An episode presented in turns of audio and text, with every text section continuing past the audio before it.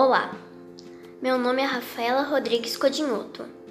Estudo no quinto ano A e vou contar um fato marcante da minha vida, que foi uma viagem para a cidade de Fortaleza.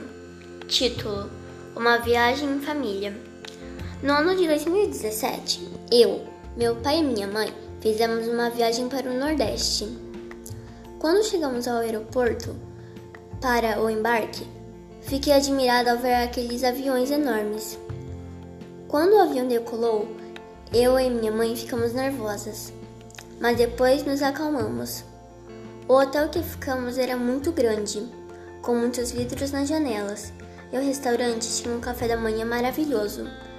Tinha um cozinheiro do hotel que fez amizade comigo e meus pais.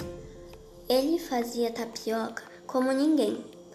Eu me diverti bastante durante a viagem conhecemos várias praias de Fortaleza. E a que eu mais gostei foi a Praia Crocobite. No último dia da viagem, fiquei muito triste porque tinha que voltar para minha casa, mas nunca esqueço dessa viagem que fiz com os meus pais.